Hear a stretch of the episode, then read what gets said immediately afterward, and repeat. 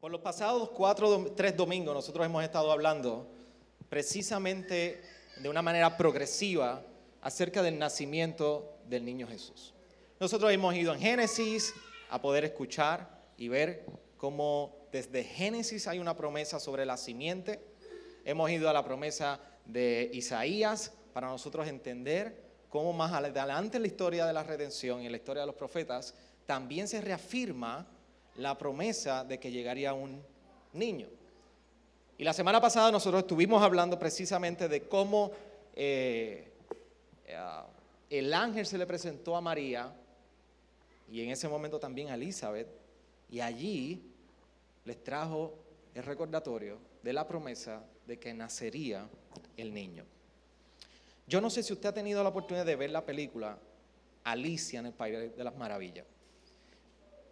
Pero en la, pasada noche, o sea, ayer, mis niñas se les, se les antojó ver la clásica, pero la clásica, o sea, estoy hablando de la de los muñequitos prácticamente de las primeras, en los años 70, cuando empezó a tomar auge Alicia en el País de las Maravillas. Lo, lo, interesante de Alicia en el País de las Maravillas, País de las Maravillas, es que Alicia, en un momento dado, cuando está sumamente aburrida, de, estar estudiando historia y estar leyendo y escuchando que le leía un, se le leía un libro, ella comienza a interactuar con su pequeño gato. No me pregunten el nombre del gato porque no me recuerdo. Pero sí algo curioso que le dijo Alicia mientras estaba hablando con el gato, que ella anhelaba vivir en el mundo de ella. Ella decía que era un mundo sin sentido un mundo en el cual las cosas no eran como deberían ser. Así es como ella la expresa. E inmediatamente más adelante comienza toda la fantasía de ella encontrarse un conejo que hablaba y tenía un reloj, un famoso reloj, y comenzaba a, iba deprisa a una reunión importante. Y usted sabrá todo el resto de la historia, yo no me la sé porque me dormí en ese momento. Pero a veces en la Navidad usted y yo nos acercamos de la misma manera. Nos acercamos a la Navidad sin sentido y nos acercamos a la Navidad queriendo vivir la Navidad las cosas como no debieran de ser. Una de las cosas que a mí me, me, disfruto en diferentes momentos que tengo la oportunidad de hacerlo es poder, poder ir a donde yo nací y me crié en mi vecindario y poder llevar a mi esposa o llevar las niñas y recientemente la pude llevar. Y ahora yo puedo pasar por ese lugar y yo recuerdo que yo fui criado, eh, gran parte de mi niñez fue una casa de madera. Pero yo cuando era niño yo no sabía, no había mucho, mucho detalle acerca de si era de madera o no era de madera. Para mí era un hogar y lo disfrutaba al máximo. Y mis mejores memorias fueron en ese lugar. Así que cuando yo paso por ahí, después de tantos años, yo puedo mirar la casa de madera y puedo contemplar con mayor madurez el esfuerzo, el progreso y el sudor de la frente de mis padres, porque vi cómo fueron creciendo con el tiempo y esforzándose para ir obteniendo cosas más grandes o más estructuradas, según el Señor se las permitió. Así que yo puedo mirar, según pasa el tiempo, y reflexionar de una manera distinta y mirar las calles por donde mi papá no me dejaba correr bicicleta y entender por qué no me dejaba pasar a correr bicicleta, que no es nada distinto de lo que hicimos hoy un par de hombres aquí y la locura que cometimos correr bicicleta. Pero cuando yo miro con esa madurez, yo puedo entender muchas cosas. Es necesario que nosotros en este tiempo de la Navidad miremos la vida que nos ha pasado y comencemos a reflexionar cómo nos hemos acercado a la Navidad. La Navidad es mucho más, como les llevo diciendo, que un tiempo de rituales familiares, simplemente que comer y bien que lo sabemos hacer aquí y luego ahorita lo vamos a hacer. Y más que simplemente regalo. Y una de las más abarcadoras preguntas que nosotros escuchamos en nuestras congregaciones es, ¿qué es la verdadera Navidad? Y el problema que estamos teniendo acerca de contestar esta pregunta en nuestra vida es que somos sumamente distraídos acerca de lo que trata la verdadera Navidad.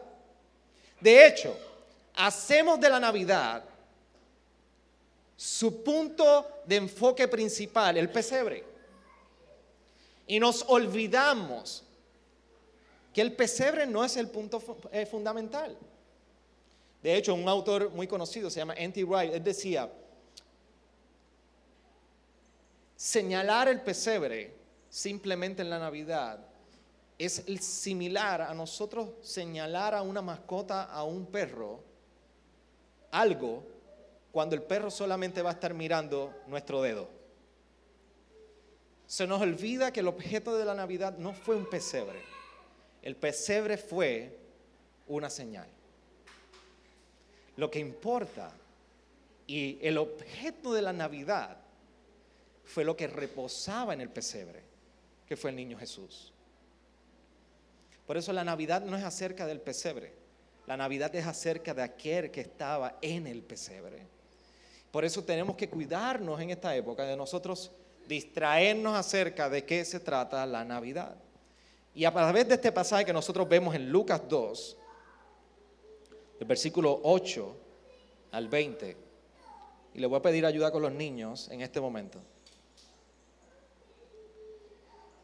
Particularmente en este pasaje, nosotros vemos el verdadero significado de la Navidad. Y yo quiero que usted entienda tres cosas importantes que nosotros vemos acerca de la Navidad en este proceso donde unos pastores reciben la noticia de unos ángeles de que ha nacido un niño. Y hay tres cosas importantes. La primera, que la Navidad es para los que están moralmente quebrantados. La Navidad no es para el que es perfecto y de hecho no hay nadie que pueda ser perfecto. La Navidad es precisamente para aquel que moralmente ha encontrado y ha reconocido, yo estoy quebrantado. Dios decide revelar su plan en la palabra y donde va primero a visitar para dar esta noticia, no fue a los reyes, no fue a los maestros de la ley, ni fueron los sacerdotes del templo. Fue precisamente a los pastores. Y yo quiero que entiendas algo, nosotros miramos de una manera tan romántica la función pastoral y lo hermoso que se ve en el campo dirigiendo unas ovejas que son dóciles, no hacen nada. Pero los pastores en este tiempo era la clase social prácticamente más despreciada en Israel. Los pastores porque pasaban grandes tiempos cuidando de los rebaños, no era posible que pudieran participar de los rituales de purificación.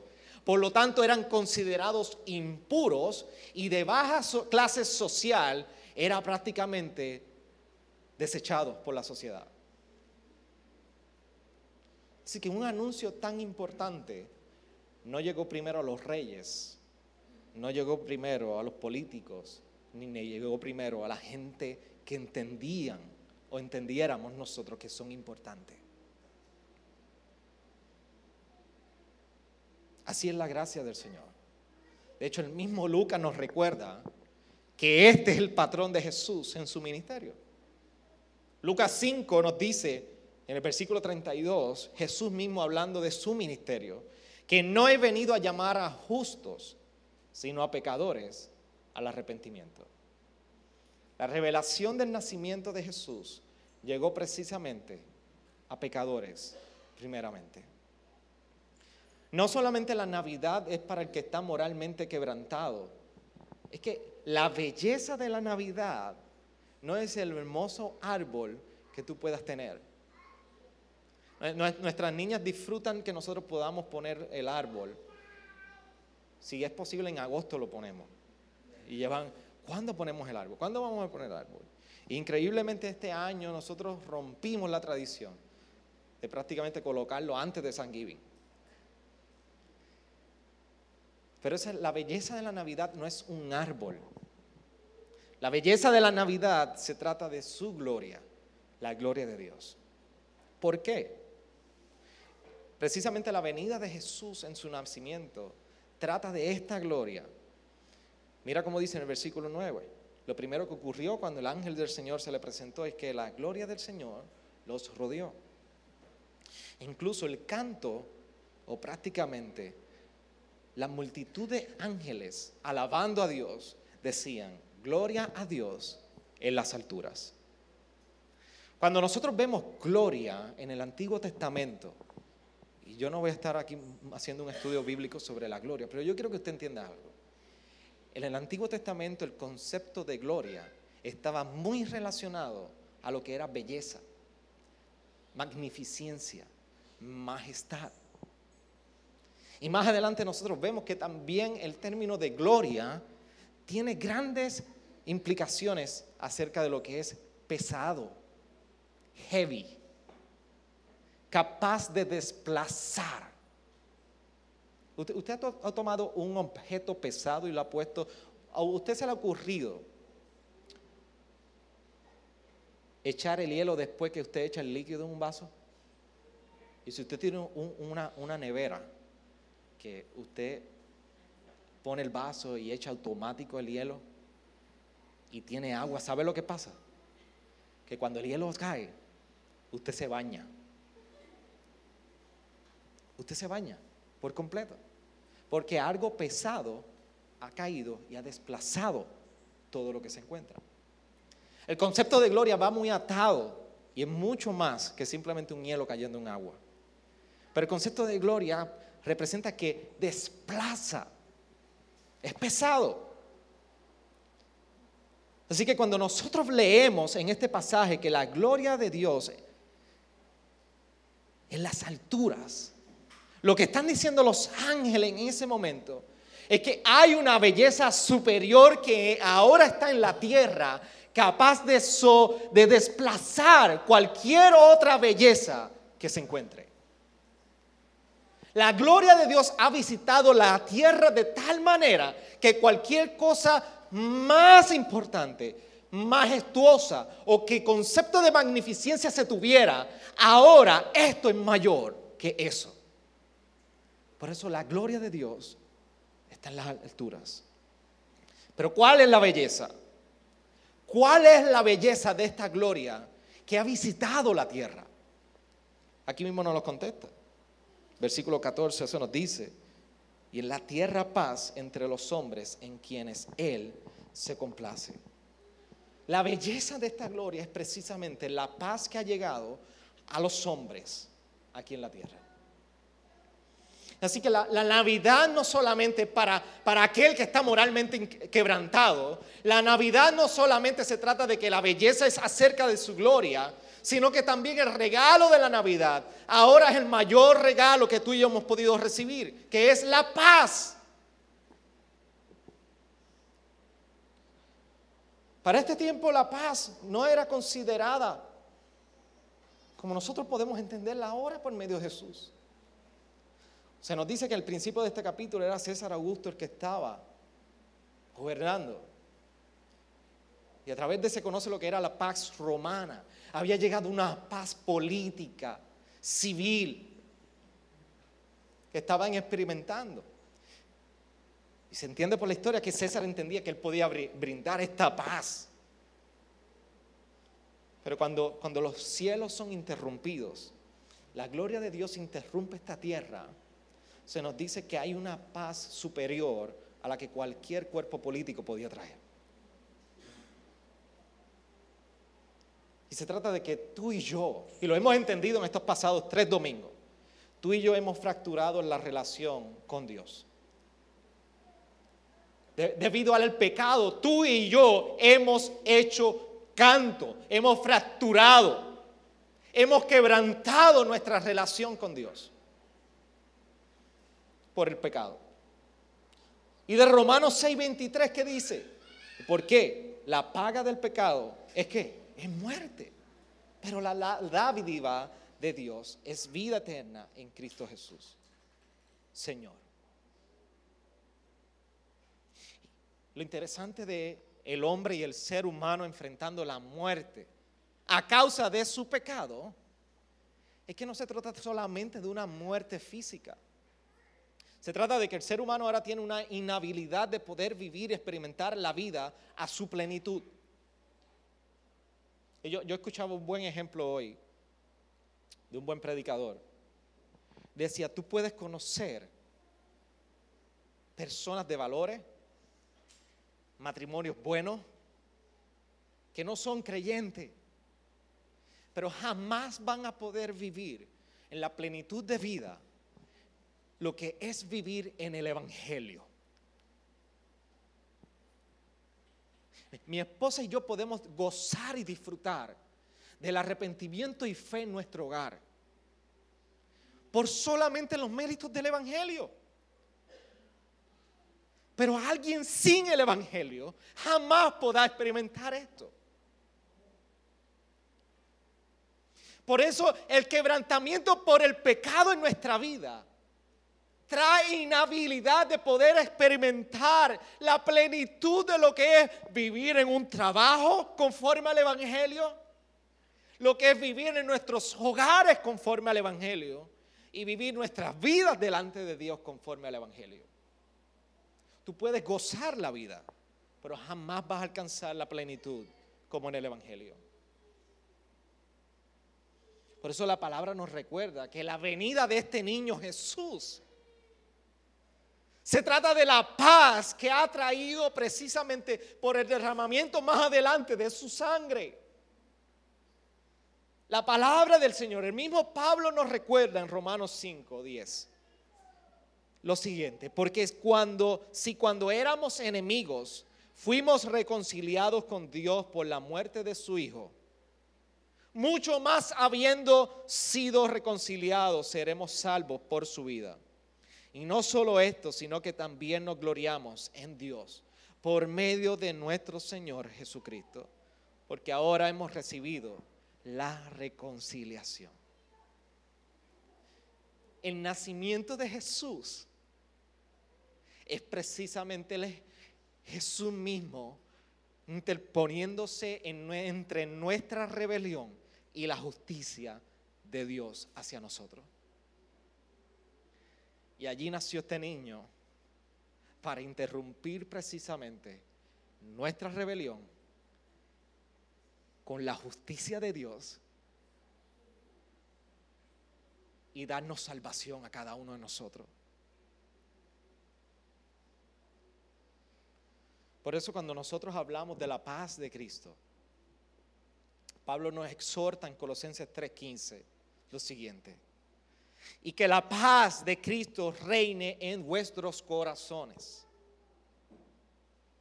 Y cuando Pablo está diciendo que la paz de Cristo reine en nuestros corazones, no está diciendo otra cosa muy distinta que simplemente que la vida cristiana se trata de rendir nuestra vida ante Cristo. Que la paz del Señor reine en, en nosotros es precisamente derramar y rendir nuestras vidas delante de Él. ¿Cuál es nuestro problema? Que nosotros pensamos que somos dioses. Tú, y yo pensamos que somos dioses. Dame explicarte, tú nunca vas a andar por ahí diciendo yo soy un dios. Eso no va a pasar. Al menos que usted sea como dos o tres locos por ahí. Pero son pocos. Pero usted nunca va a ir al espejo y va a decir en la mañana de un lunes, yo soy Dios. Yo, yo me veo como un Dios. Yo tengo el poder de un Dios. Usted nunca va a hacer eso. Pero usted va a actuar como si usted fuera su Dios. Usted va a actuar tomando el lugar de Dios en su vida. Porque lo que usted no sabe es que el peor enemigo, como dice el pastor Matt Chandler, el peor enemigo que usted tiene se llama usted mismo. Usted es el enemigo perpetuo de su vida. Nadie le hace más daño a sí mismo que usted mismo. Por eso nosotros tratamos de cambiar las personas. Por eso nosotros quisiéramos cambiar y transformar las personas. Pensamos que tenemos la capacidad. Pensamos que podemos vivir nuestra vida como Alicia en el País de las Maravillas. En un mundo sin sentido, haciendo las cosas como no deberían de ser. Por eso nos invade la ansiedad. Por eso nos invade el, el pecado. Por eso nos invade la desesperación. Pero permitir que la paz de Cristo reine en nosotros es vivir y someternos a Él a tal punto que tú y yo podemos descansar en que Cristo reina y nuestra vida en oración y confianza puede someterse y descansar. Yo no tengo el control, pero Dios sí. Así que no solamente nosotros hemos sido reconciliados con Dios y tenemos paz con Dios, como nos recuerda Romanos 5.8, que éramos objeto de la ira de Dios en su santa justicia. Pero Cristo ha venido a tomar nuestro lugar, a traer reconciliación, como nos recuerda precisamente Pablo más adelante en Romanos 5, 10 y 11, que hemos sido reconciliados con Él, hallamos paz, pero tiene una implicación como, vivimos. Podemos vivir en que la paz de Cristo reine en nosotros, sometiéndonos a Él. La pregunta es, ¿qué está haciendo el Evangelio? Que es este. Que un niño nos ha nacido, Cristo el Señor, nuestro Salvador, para reconciliarnos con Dios Padre por toda la eternidad. Este es el glorioso Evangelio que ha llegado al ser humano que la encarnación de Jesucristo representa la salvación de nuestra alma? ¿Qué está haciendo el Evangelio en tu vida?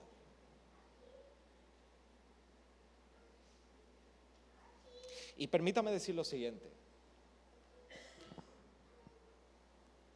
Yo, no, yo no puedo predicar aquí ignorando cada una de las circunstancias que en esta iglesia se vive. Ninguno de los pastores que nos subimos aquí, no nos subimos, tratamos de subirnos, pero no nos subimos. Pero exponemos la palabra aquí. Podemos ignorar la realidad que vive cada uno de ustedes, sabiendo que aún esta temporada de Navidad puede ser difícil para muchos. Nosotros sabemos lo difícil que es para muchos de ustedes, que es una época de dolor por la pérdida de un ser querido, que es el tiempo de la lucha matrimonial, que es el tiempo de la lucha tuya espiritual, que es el tiempo de lidiar con enfermedades. No podemos ignorar eso. Pero yo solo les pido a ustedes, iglesia, que usted pueda hacer un espacio hoy y reflexionar acerca de qué está haciendo el Evangelio en tu vida. Que, que, tú puedas meditar en la gracia sobrenatural de Dios, que ha enviado a su Hijo para reconciliarnos con el Padre. Que tú recuerdes en esta temporada que celebramos Navidad, que ha sido Dios el que ha tenido la iniciativa para acercarte a ti y a mí. Este es el verdadero motivo de la celebración de la Navidad. Que Dios se ha acercado para reconciliarnos por medio de Jesús a ti y a mí. Por eso la pregunta que te hice en un principio, ¿cuál, de qué trata la verdadera Navidad? Este es el significado de la verdadera Navidad. Mi invitación, iglesia, es que nosotros podamos sacar un espacio hoy y tú puedas reflexionar en tu vida de este glorioso evangelio que está haciendo en ti. Y si estamos viviendo con la paz de Cristo reinando en nosotros. Inclina tu rostro ahí.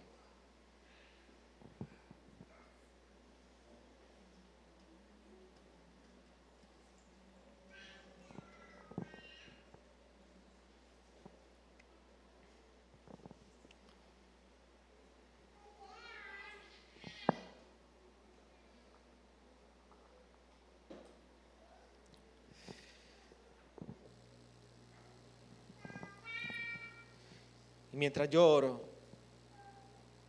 y comparto esta oración con cada uno de ustedes, yo te ruego que tú puedas reflexionar y meditar acerca de precisamente qué has de hacer el Evangelio o está haciendo el Evangelio en cada uno de nosotros.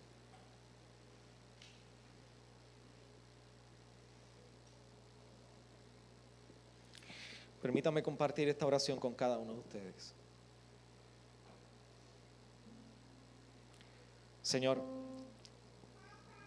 vivimos en un tiempo donde nuestras agendas, agendas giran en torno a nuestros propios intereses. Esta época no es una excepción para cada uno de nosotros. Hoy somos recordados de lo distraídos y desviados que nos encontramos en la celebración de la Navidad. Jesús, tú has nacido. Has tomado la iniciativa para reconciliarnos con Dios y experimentar tu paz. La paz del Evangelio que nos permite vivir en plenitud en esta vida y nos garantiza una vida eterna. La belleza de tu gloria nos ha visitado. Ayúdanos a contemplarte en este tiempo y a celebrarte como nuestro Salvador y Redentor. Hoy rendimos nuestras vidas mientras descansamos en la obra sobrenatural y poderosa de Cristo, nuestra paz.